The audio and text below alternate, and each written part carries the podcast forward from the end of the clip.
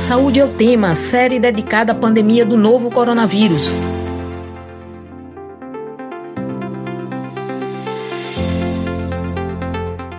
Olá, ouvinte das rádios Universitária FM 99.9 MHz e Paulo Freire AM 820 kHz, e você que nos acompanha pela transmissão ao vivo no YouTube.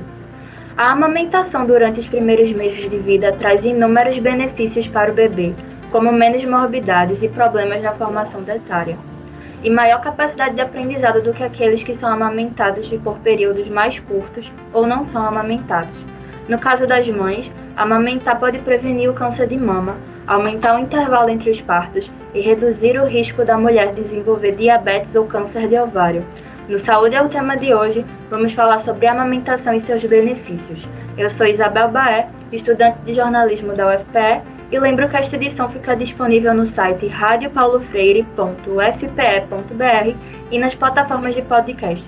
Nesta edição do Saúde é o tema sobre amamentação, vamos conversar com a professora do Departamento de Clínica e Odontologia Preventiva da UFPE, Cíntia Katz. Seja bem-vinda, Cíntia. Bom dia, Isabel, e a todos que nos ouvem. Muito obrigada pelo convite. É uma alegria muito grande estar participando aqui para falar sobre esse tema tão importante, né, para a saúde das pessoas, que é a amamentação. Convidamos também para a conversa a nutricionista e professora de Fisiologia da Nutrição da UFPE, Juliana Carrazone. Seja bem-vinda, Juliana. Olá, Isabel. Obrigada pelo convite. Bom dia a todos que nos ouvem. E é um prazer estar aqui para a gente falar um pouco sobre esse tema tão, tão importante, né? Pra, não só para a saúde, mas também para a prevenção de doenças.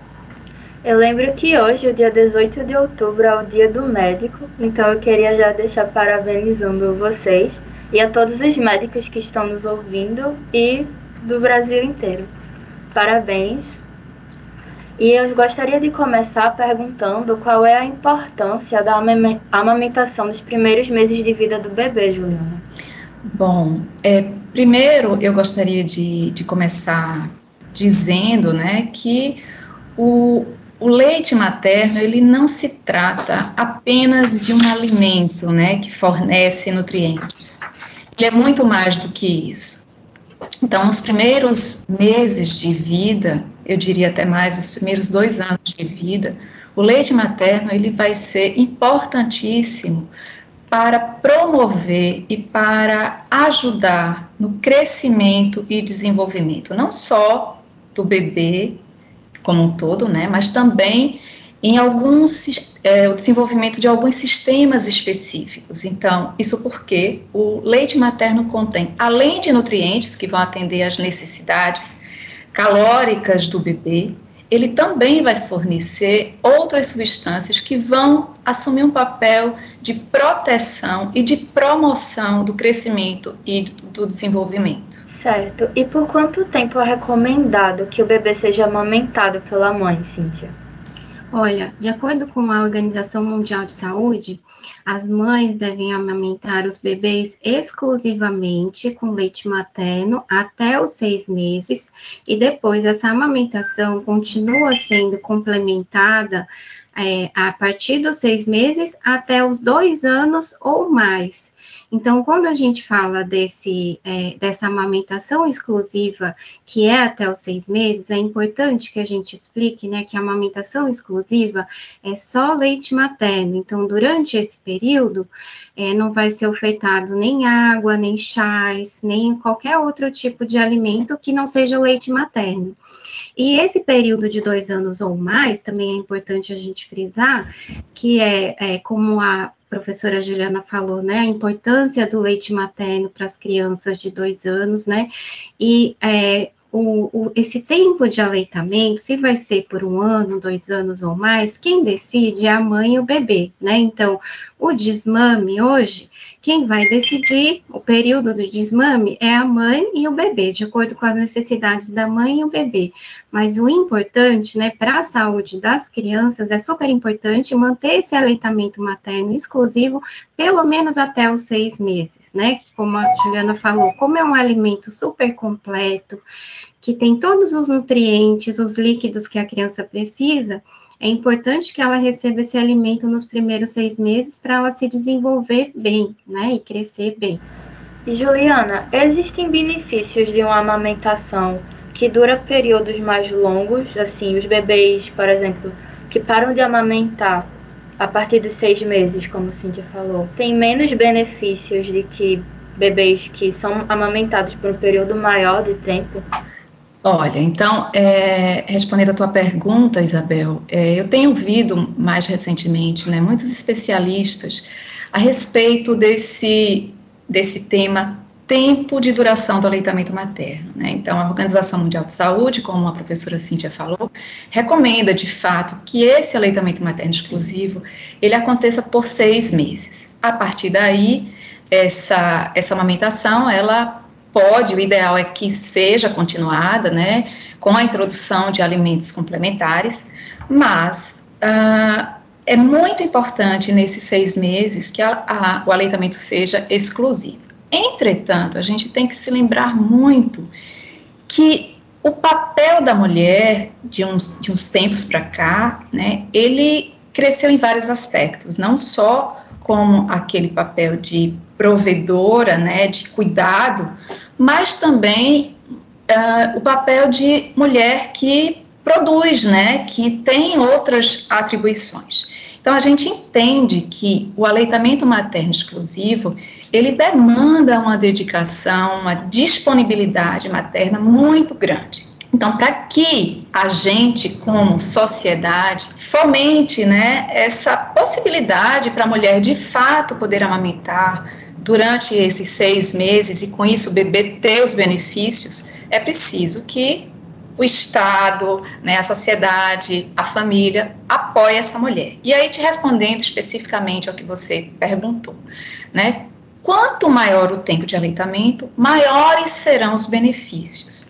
Mas eu gostaria de, sim, de chamar a atenção para que é, esse tempo ele não seja tão rigoroso no sentido de cobrar da mulher essa necessidade rígida, engessada, né? Porque cada mulher ela tem um contexto de vida que vai ser diferente. E o que é que cabe a cada uma dessas mulheres, né? o que, é que ela pode fazer. Então, a gente precisa, de fato, defender o aleitamento materno, mas também olhar para essa mulher para que ela também não se sinta culpada caso ela não consiga estender né, por mais tempo do que ela até gostaria, muitas vezes, o aleitamento materno. Sim, verdade, Cíntia. E quais são os benefícios que o ato de amamentar pode trazer à saúde das mães? É, então, a amamentação, ela é importante tanto para a saúde do bebê, quanto para a saúde da mãe e para a saúde das famílias também, né? Então, como você bem falou no início, é, em relação à saúde da mãe, a amamentação ajuda, né, na perda de peso, na prevenção do diabetes tipo 2, na redução do câncer de mama, atua também na proteção, né, é, contra o câncer de ovário, câncer de colo de útero, ajuda também na prevenção da depressão pós-parto. E é importante a gente salientar também que a amamentação, ela também ajuda na saúde da família, né? Então, as crianças que são amamentadas, elas, é, com leite materno, claro, elas é, adoecem menos. Então, as famílias acabam é, gastando menos com consultas médicas, com hospitalizações, né, os, o, acaba melhorando a qualidade da, de vida da, das famílias, das pessoas, então, os pais acabam faltando menos ao trabalho, né, porque os filhos adoecem menos, então é importante, é muito importante a gente estar aqui falando sobre a importância da amamentação, né? É, porque tem um impacto em toda a sociedade. Nós temos uma pergunta de uma telespectadora, Jéssica Alves Bueno, e ela quer saber se é normal, após a introdução alimentar, que a quantidade de leite que a mãe produz diminua.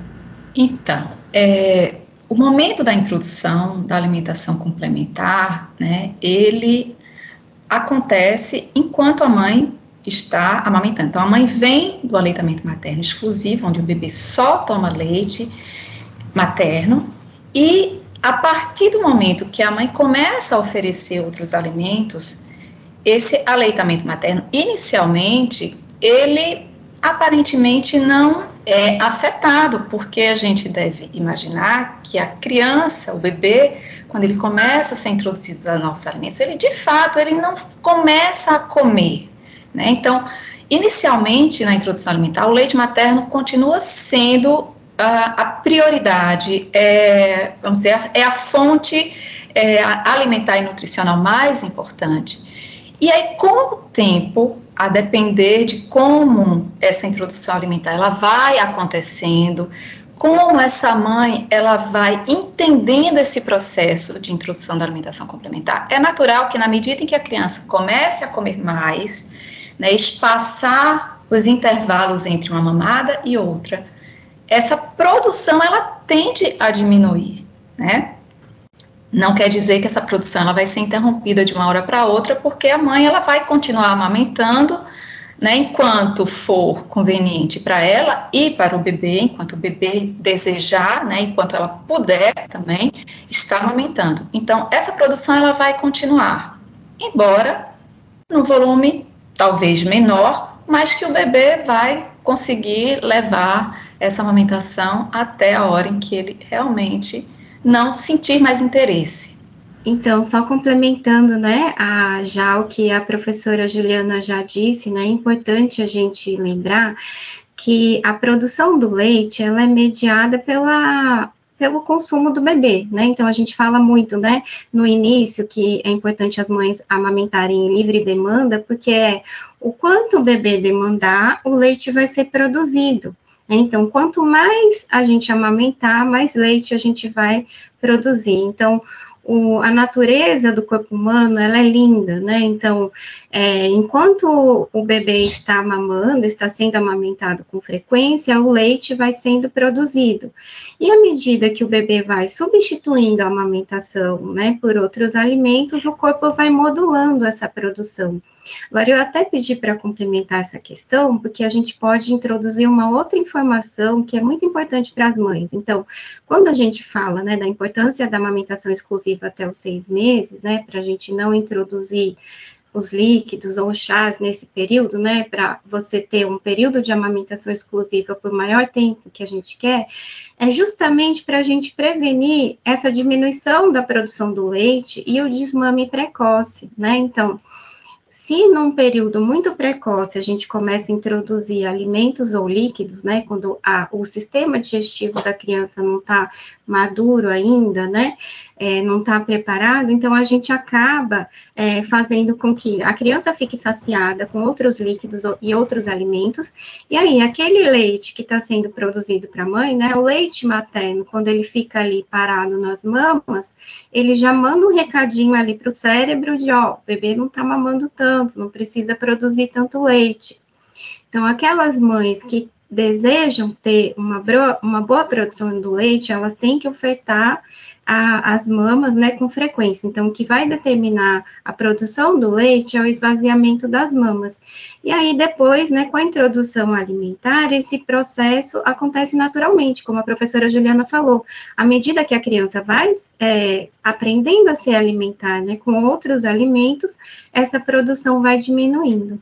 Muito interessante, Cíntia. Muito obrigada pelo complemento. Hoje, o Saúde é o tema fala sobre amamentação e nós recebemos a professora do Departamento de Clínica e Odontologia Preventiva da UFPE, Cíntia Katz, e também a nutricionista e professora de Fisiologia da Nutrição da UFPE, Juliana Carrazoni.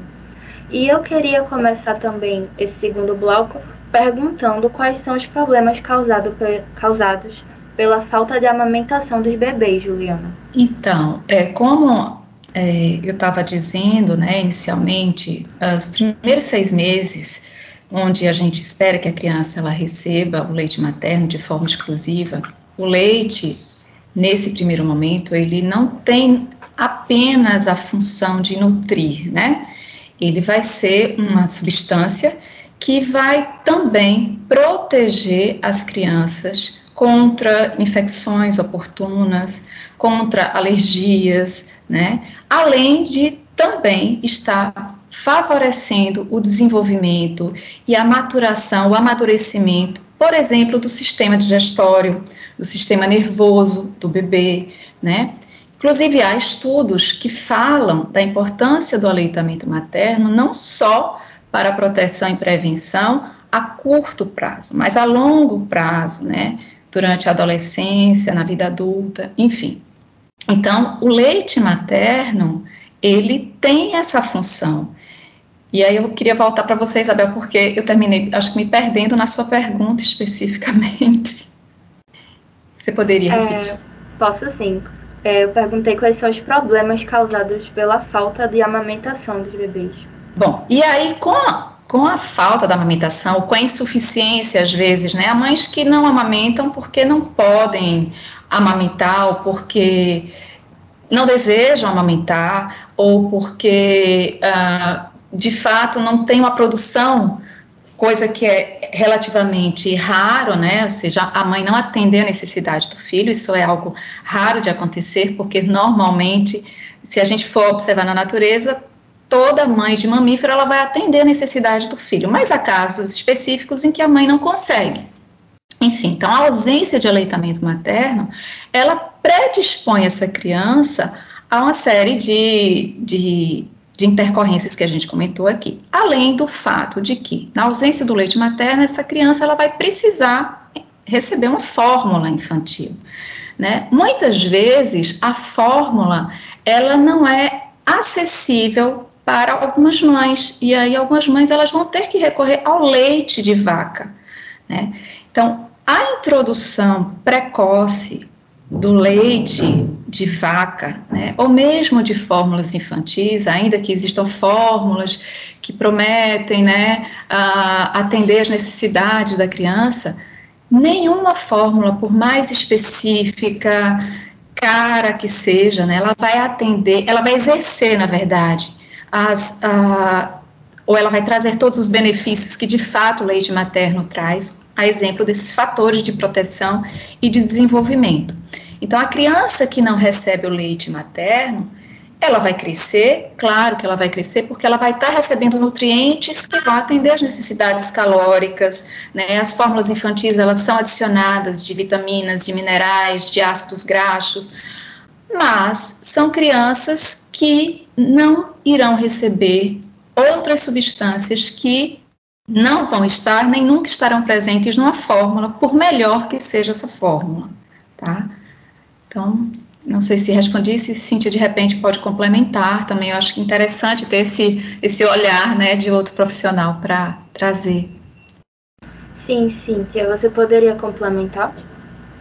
É, como Juliana falou, né, então leite materno, é, a amamentação em si, ela é importante para o desenvolvimento de todos os sistemas, né, do corpo humano.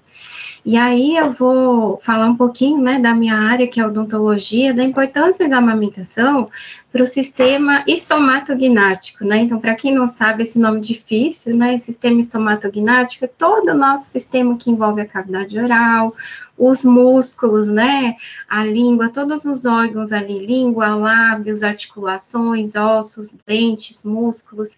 Então, é, a gente costuma dizer que a amamentação é o primeiro ensaio da mastigação das crianças, né? Então, durante a amamentação no seio materno, a gente pode notar, né, todos os, os bebês, né, que mamam no seio materno, eles ficam suados, né? E no final eles ficam cansados e eles dormem um sono profundo, né? Então, isso é o resultado de um grande exercício que eles fazem, né, com os músculos mastigatórios. Então, é, os exercícios que envolvem a extração do leite das, das mamas, né, da, durante a amamentação, é um exercício complexo. Então, os bebês, eles não só abrem e fecham a boca, né? Eles fazem é, movimentos rítmicos com a mandíbula, com a língua, né, e, e, a partir daí se desenvolve, né, então o crescimento crânio-facial, o crescimento é, da, da criança vai ocorrer por meio desses exercícios, então, eu digo mais uma vez, né, como a natureza é bela, né, então o ser humano durante a amamentação, os movimentos, eles são todos programados para que as estruturas faciais e, e crânio-faciais se desenvolvam da maneira correta, para que depois a criança venha também a, a, falar, deglutir, mastigar, né? Todas as que todas as funções orais sejam desenvolvidas da melhor forma possível. Então, a gente nota que as crianças que é, não foram amamentadas, elas têm deficiências no crescimento é, das estruturas bucais, né? Então, uma das primeiras alterações que a gente nota, né, é a, a relação das masoclusões, né? É, a, uma coisa que está muito em ênfase, que a gente valoriza muito e que a gente cuida muito, né?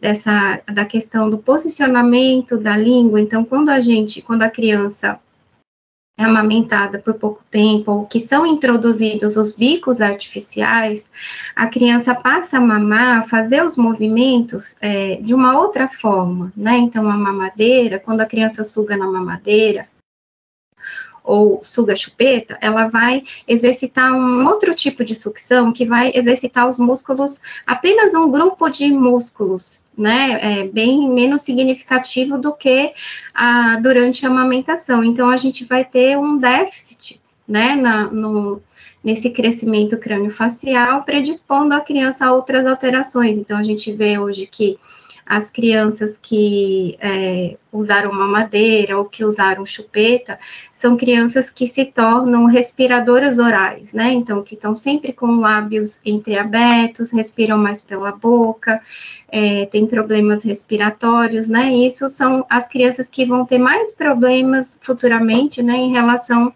às questões ortodônticas. Então, é um, um seria um dos principais é, prejuízos né, da, além da saúde geral, né, da, da falta de amamentação ao seio materno, seria também ao desenvolvimento da cavidade oral.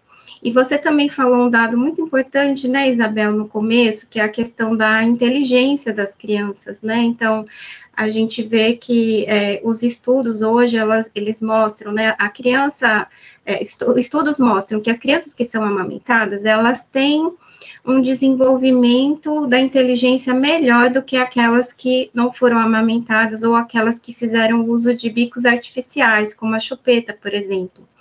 E qual que é a explicação disso, né? A hipótese disso? A hipótese é que aquelas crianças que recebem, que ficam com a chupeta, né? Elas ficam ali mais quietinhas, elas recebem menos estímulo. Então, a chupeta deixa a criança um pouco menos é, comunicativa, né? Então, eu sei que a gente usa muitas vezes a chupeta, as mães, né, na, no desespero, usam muito a chupeta para acalmar o choro dos bebês, né? Principalmente as mães de primeira viagem, que é muito difícil a gente lidar, né, com o choro, a gente ainda imaturo, às vezes, para lidar com o choro infantil e acaba oferecendo a chupeta por esse motivo ou por outros motivos, mas a chupeta ela acaba é, deixando ali a criança menos mais quietinha, uma criança que vai solicitar menos atenção. Muitas vezes ela fica, ela deixa de ser estimulada. Então, aquelas crianças que não usam esses bicos artificiais, que foram amamentadas ao seio materno, elas acabam tendo um desenvolvimento melhor. Então, a gente vê que os benefícios são múltiplos, né, em relação à amamentação. Sim. E Juliana, Quais são os cuidados que a mãe deve ter em relação à própria alimentação enquanto ela estiver nesse processo de amamentar a criança? Olha, é, existe muito essa ideia, muitas vezes equivocada, né, de que assim, a mãe, é, se ela, ela precisa se alimentar bem, sim, sem dúvida alguma, mas ah, muitos estudos vêm mostrando que Há situações em que as mães elas chegam a um estado de desnutrição e ainda assim os estudos mostram que esse leite materno ele consegue atender às necessidades da mãe. É como se o corpo ele entendesse que a mãe naquela situação de, de desnutrição ela precisa retirar o próprio corpo para garantir a sobrevivência e a nutrição do feto. Agora, sem dúvida alguma, em alguns aspectos da composição do leite materno, uma alimentação da mãe desequilibrada vai alterar a composição desse leite. Né? O que a gente sabe é que a, o, não existe um padrão de composição do leite materno para as mulheres. Esse leite materno, melhor, essa composição do leite materno, ele é muito variável, inclusive na própria, numa única mulher, né? Inclusive de mama para mama pode haver uma variação na composição do leite materno em questão de nutrientes, né? E de outras substâncias. É, sem dúvida alguma, uma alimentação materna desequilibrada, que é que ela vai comprometer, né, em maior grau na composição do leite materno? é a presença de algumas vitaminas e de alguns oligoelementos, né, de alguns minerais, zinco, selênio, magnésio, cálcio, fósforo. Então, com relação a esses micronutrientes, vitaminas e minerais, é onde a gente pode encontrar, ah, caso haja uma deficiência na alimentação da mãe, uma deficiência ou uma menor quantidade desses elementos no leite materno.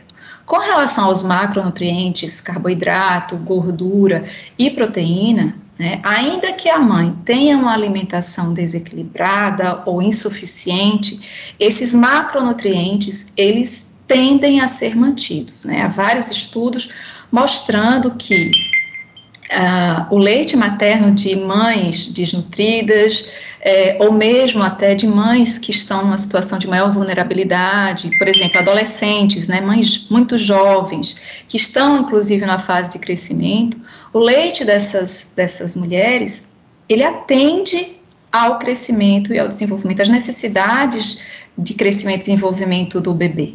Então, assim, há uma variação, há, né, em relação à composição do leite materno, em função da alimentação materna, né? E, e daí a importância da mulher ela ficar mais atenta com relação à variedade da sua alimentação, a presença de alimentos mais naturais possíveis, de alimentos menos processados e ultraprocessados, né? É uma regularidade na alimentação. Água é importantíssimo, né? O consumo de água, a ingestão de água é importantíssimo durante a, a amamentação, porque cerca de 87,5% do leite materno é água, então essa mulher ela precisa estar tá atenta à ingestão de água para não interferir na produção do leite, né?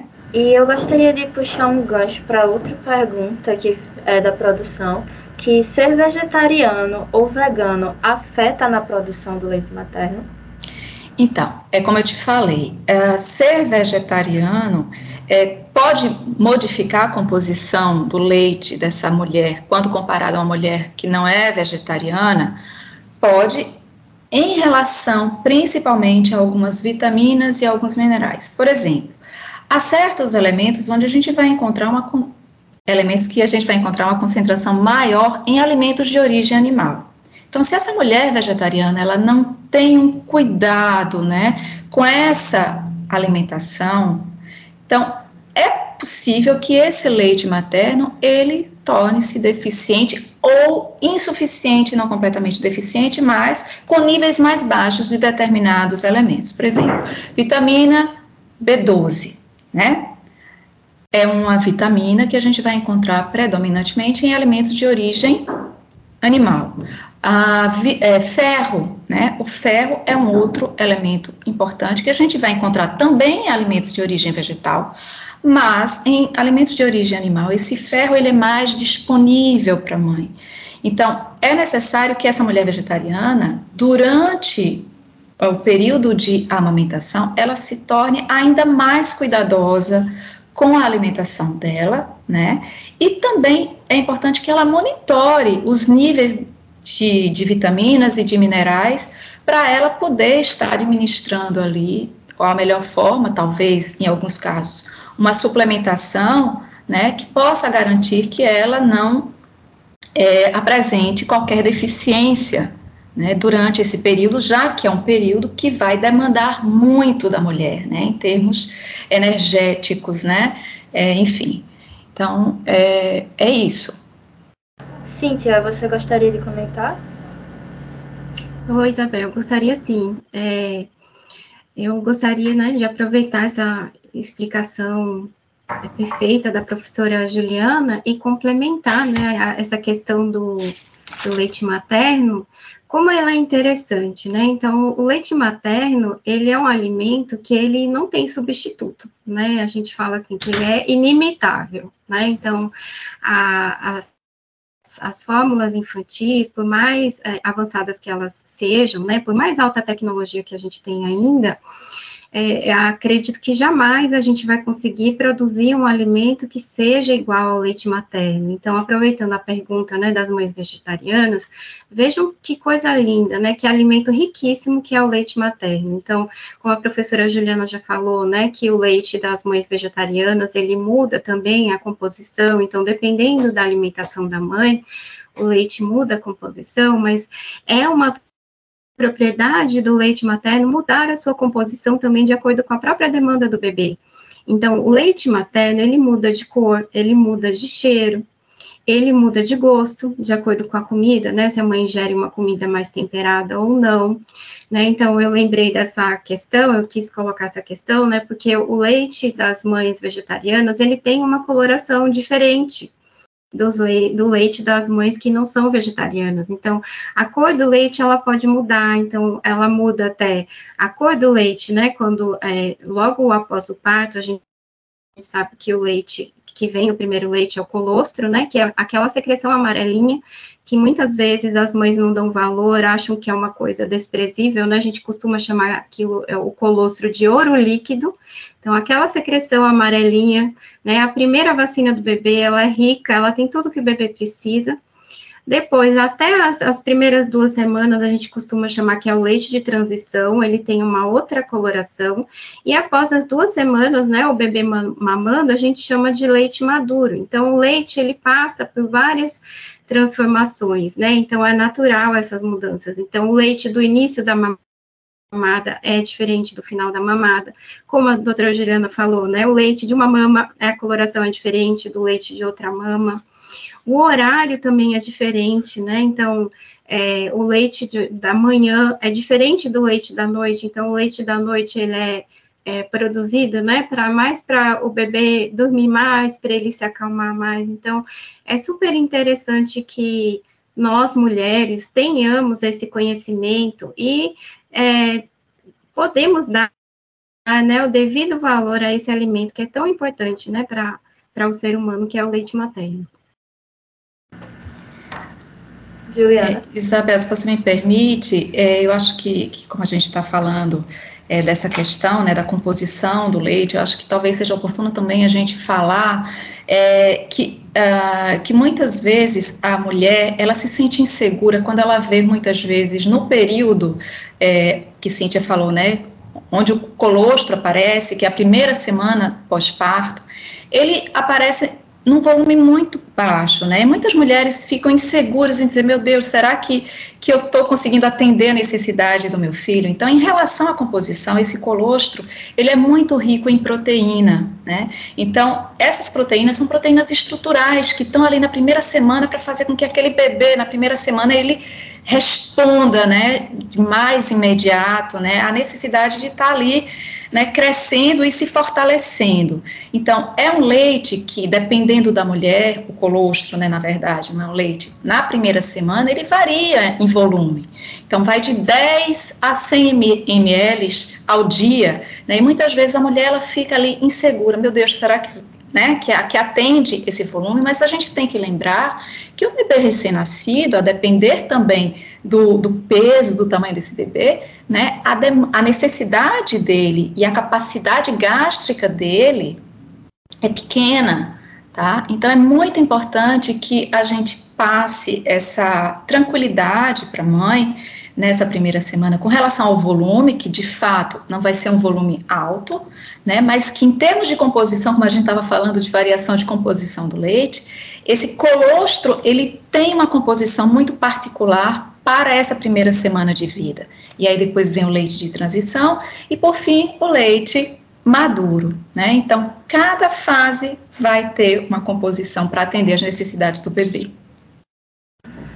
Inclusive, Isabel, só uma última informação, né, que às vezes as mães é, têm essa dúvida. Às vezes se você, se você mora num local muito quente, né? Às vezes as mães ficam em dúvida, mas aqui é muito calor, será que eu não tenho que oferecer água para o meu filho? Então, o leite materno, ele se modula também a isso. Então, nos locais mais quentes, o leite vai saciar mais a sede do, dos bebês, nos locais mais quentes. Nos locais mais frios, ele muda. Então, a mãe não precisa se preocupar com isso. Então, realmente, o leite materno é um alimento personalizado em relação a isso. Sim, e em relação a políticas públicas de amamentação, existem políticas assim públicas que tanto deem estímulo quanto dão suporte às mães que amamentam? É, é, existem sim, né? Nós, nós temos, né? Existe uma hoje existe uma grande atenção voltada, né, em relação à importância da amamentação. Então, eu não sei se todo mundo sabe, mas assim, todos os profissionais de saúde é, é uma regra, né? Eles têm que atuar na proteção amamentação, na promoção e no incentivo. Então, é importante a gente frisar, né, que a, o assunto, né, hoje estamos aqui uma dentista, né, uma nutricionista falando de amamentação e veja como nós falamos de várias coisas que não são é, só das nossas áreas, né? Então, a, a, amamentação hoje, ela é um assunto transdisciplinar, então envolve não só os profissionais de saúde, envolve, né, as políticas públicas de saúde, é um tema super importante. Então, todos os profissionais que têm o cuidado, né, que atuam no cuidado materno-infantil, têm que atuar hoje nessa promoção e nessa proteção da, do aleitamento materno e a gente tem, né, ainda muitos os índices muito baixos, né, principalmente de aleitamento materno exclusivo. A gente tem uma taxa de desmame precoce no Brasil e no mundo muito alta. Então, o mundo hoje todo, né, está voltado para é, aumentar para é, esse incentivo à amamentação, porque os estudos mostram os benefícios da amamentação, né, para a saúde geral. Então, que a gente consegue reduzir muito uh, os problemas de saúde na população com a amamentação. Então, a gente tem sim é, várias políticas de amamentação. A gente teve agora recentemente, né, o Agosto Dourado, para quem pôde acompanhar, né?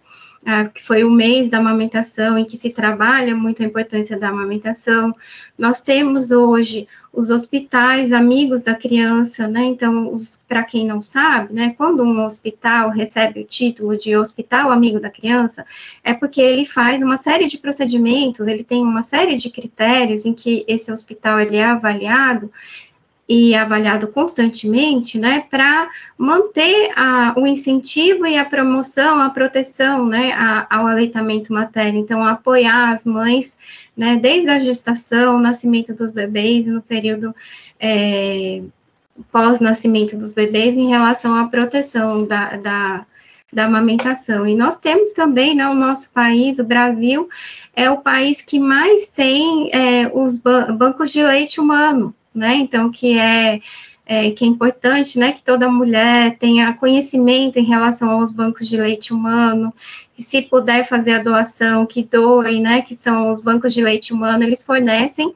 é, o leite materno para os bebês prematuros, para os bebês que são hospitalizados, né, e para situações muito específicas. Então, existe sim uma política hoje nacional de aleitamento materno, e que, e que nos mostra né, o quão importante é para a saúde das pessoas investir no alimento materno. Então, é importante que toda mulher ela busque conhecimento, ela esteja capacitada, ela é, aprenda sobre a importância da amamentação, conheça o leite materno, procure saber né, as principais orientações para fornecer o leite materno para os seus filhos, que aí a gente está atuando na saúde da população também. Juliana, você gostaria de comentar? É, rapidamente, gostaria sim. É, claro que é, tudo que, que Cíntia falou né, é muito importante, porque a gente observa que há um tempo atrás não havia qualquer política né, voltada ao incentivo, à promoção do aleitamento materno, muito pelo contrário, né? No passado houve uma, uma uma política, eu acredito, não sei se a gente chama assim política, mas um, um, uma ação para desestimular o aleitamento materno. E graças a Deus hoje a gente tem né, políticas voltadas para o incentivo e promoção. Entretanto, eu acho que é importante a gente, assim, saber da existência dessas políticas, mas não a, achar que nós alcançamos tudo o que tínhamos de alcançar, né? Porque, como eu falei inicialmente, o aleitamento materno ele não pode ser centrado única e exclusivamente na mulher, né? Como sendo a responsável por ele. Então, é necessário que para que a mulher né, uma vez que deseja amamentar, ela tenha condições para tal, é preciso que haja políticas que permitam isso, né? E aí nesse sentido eu me refiro ao pai, né? A família, a sociedade como um todo, ao sistema de saúde como um todo, qual é o apoio que se pode dar a essa mulher que deseja amamentar e que uma vez tendo esse desejo, ela vai ser ali, né, ela vai ter esse suporte, esse apoio para conseguir amamentar. Né? Então, eu acho que a gente conquistou muita coisa, mas ainda temos que batalhar muito para tornar a amamentação algo é, mais, vamos dizer assim, tranquilo e universal, né? Sem que esse peso recaia única e exclusivamente sobre a mulher, né? É, eu só queria dizer que uma frase que eu, é, eu acompanho muito uma psicanalista que se chama Vera Iaconelli, né? E ela diz assim: o momento do nascimento de um bebê não necessariamente coincide com o nascimento de uma mãe, né? Essa frase, eu acho que ela, ela, ela leva a gente a refletir que o ser humano, diferente dos outros mamíferos, ele não se torna uma mãe instintivamente, entende? Ainda que a gente traga esse instinto, o ambiente ele modula muito quem vai ser essa mãe? Quem é essa mãe? Então a gente precisa ter essa consciência de que ah, o aleitamento materno não é algo único e exclusivamente instintivo, entende? É preciso que haja um ambiente em torno que permita, diferente de um bezerrinho que ao nascer ele vai, levanta e procura a teta da, da mãe para mamar, né? e a mulher não. É diferente, o ser humano é diferente. A gente precisa estar atento a essas questões. Inclusive, algumas mulheres não conseguem produzir leite por várias razões e elas precisam recorrer a bancos de leites maternos para alimentar o bebê. Mas para o bebê receber leite que não é da própria mãe, interfere em algo? É, então, Uh, há situações em que a mulher ou ela não consegue produzir ou ela não pode produzir, né? Então, por exemplo, portadoras de, de HIV, né? Elas não podem amamentar. É, ou mulheres que produzem, mas de forma insuficiente. Então, qual é o melhor recurso? O melhor recurso são os bancos de leite de fato, né? Mas o leite que é fornecido nos bancos de leite é um leite que passa por um processo de pasteurização, ou seja, o bebê ele não consome o leite in natura de uma outra mãe, né, de uma outra mulher. Né? Isso porque há ali ah, riscos de contaminação, há outros riscos mais. Então, o, o, banco de leite ele vai fornecer um leite seguro, né, para uma outra criança. Então, são os bancos de leite, né, um, um, um instrumento assim, importantíssimo para atender essas mulheres que, por alguma razão, não conseguem amamentar seus filhos. Eu, talvez Cíntia tenha algo a complementar em relação a isso. Só, então, já que Juliana passou para mim, só complementando então, né, que é, os bancos de leite, né, como Juliana falou, eles vão atender uma população específica, né, então, geralmente, a, os bebês que estão internados, né, então, agora é super importante que as mães que estejam com problemas em amamentar, procurem ajuda profissional, né, então, como eu falei, a gente tem vários profissionais capacitados para dar um suporte para essa mãe, né, que se é, não está conseguindo amamentar, está com problemas, está com alguma queixa, está com dúvidas em relação à produção do leite, é importante que procure um profissional capacitado em aleitamento materno para sanar essas dúvidas.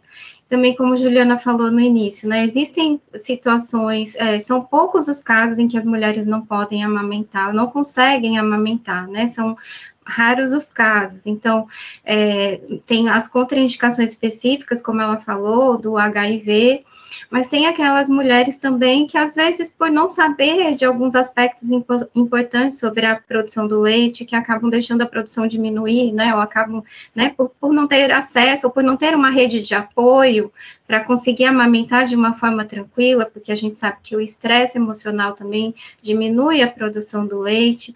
Então, é importante que essas mães né, procurem ajuda né, e é, saber, a, a, só finalizando, né, sobre as, essas dificuldades de amamentar, a gente sabe também tem as mães, quem vai ter dificuldade mesmo são aquelas pessoas que fizeram cirurgias mamárias, né, às vezes as, as próteses, né, tem é, vários tipos, né, de técnicas cirúrgicas diferentes, mas às vezes a colocação de próteses, ou o tipo de cirurgia, principalmente a mamoplastia redutora, às vezes você tem a, o corte, né, de alguns de ductos das glândulas que produzem leite, isso vai dificultar, mas a gente sabe que tem vários casos de pessoas que usam próteses é, mamárias e conseguem amamentar perfeitamente. Tem o caso das mães que fizeram cirurgia bariátrica, por exemplo, que ela vai ter uma queda na produção de leite, mas hoje já existem protocolos é, para auxiliar essas mães a aumentarem a produção de leite. Então, é importante, queria deixar assim uma mensagem aqui para todas as mães, né, para todo mundo que pensa em ser mãe, que vai ser mãe ou que já é mãe né? E para todo mundo da sociedade, né? Para os pais, os avós, os tios, todo mundo integrante da, da sociedade, né? Que é, hoje tem muito conhecimento, já que foi produzido em relação à amamentação do que antigamente. Então, quando tiver alguma dúvida, né, procure uma ajuda e as mulheres elas precisam se empoderar, né? Lógico que as mulheres estão cada vez mais empoderadas em relação ao conhecimento, as mulheres estão empoderadas em relação à escolha do tipo de parto hoje, né? E da, da sabedoria em relação à importância do parto natural e tudo mais. Então, é importante se empoderar também dos conhecimentos em relação à amamentação para que a amamentação ocorra de uma forma tranquila. Infelizmente, nós estamos caminhando para o final do programa, mas antes da gente encerrar, eu gostaria de passar a palavra para cada um de vocês fazer uma, uma fala final. E eu vou começar com a nutricionista e professora de Fisiologia da Nutrição do Departamento de Nutrição da UFPE, Juliana Carrazone. Bom, eu queria dizer que para aquelas mulheres, né, que que estão para ter seus bebês, para aquelas mulheres que tiveram um bebê e não conseguiram amamentar e pretendem ter outros bebês, para aquelas mulheres que conhecem alguém que está prestes a ser mãe, né, que sejam apoiadoras, né, sejam presentes, porque eu acho que em termos de aleitamento materno, o apoio ele é fundamental. E quando a gente fala de apoio, não necessariamente é algo técnico, né, muito específico, mas é chegar junto de alguém que está ali para ter um bebê, alguém que está com um recém-nascido em casa e oferecer ajuda, sabe? Ajuda do tipo, olha, tá precisando de alguma coisa, eu posso ir ao mercado comprar algo para você, eu posso de repente dar uma, uma arrumada na tua casa para tu não ficares tão cansada, eu posso ficar olhando o bebê para você descansar um pouco. Então, todo apoio ele é fundamental. Então, eu gostaria apenas aqui de chamar essas pessoas, não necessariamente as mulheres, mas homens, pais, companheiros, amigos, avó, tio, quem puder chegar junto dessa mulher, né, que precisa ser cuidada também, né? Não é só o bebê que nasce recém-nascido que precisa de cuidado, mas essa mulher, ela precisa ser cuidada para poder cuidar do bebê. É isso. Muito obrigada, Juliana. Nós da equipe Saúde ao Tema agradecemos a sua participação no programa. E agora eu vou passar a fala para a professora do Departamento de Clínica e Odontologia Preventiva da UFPE, Cíntia Katz.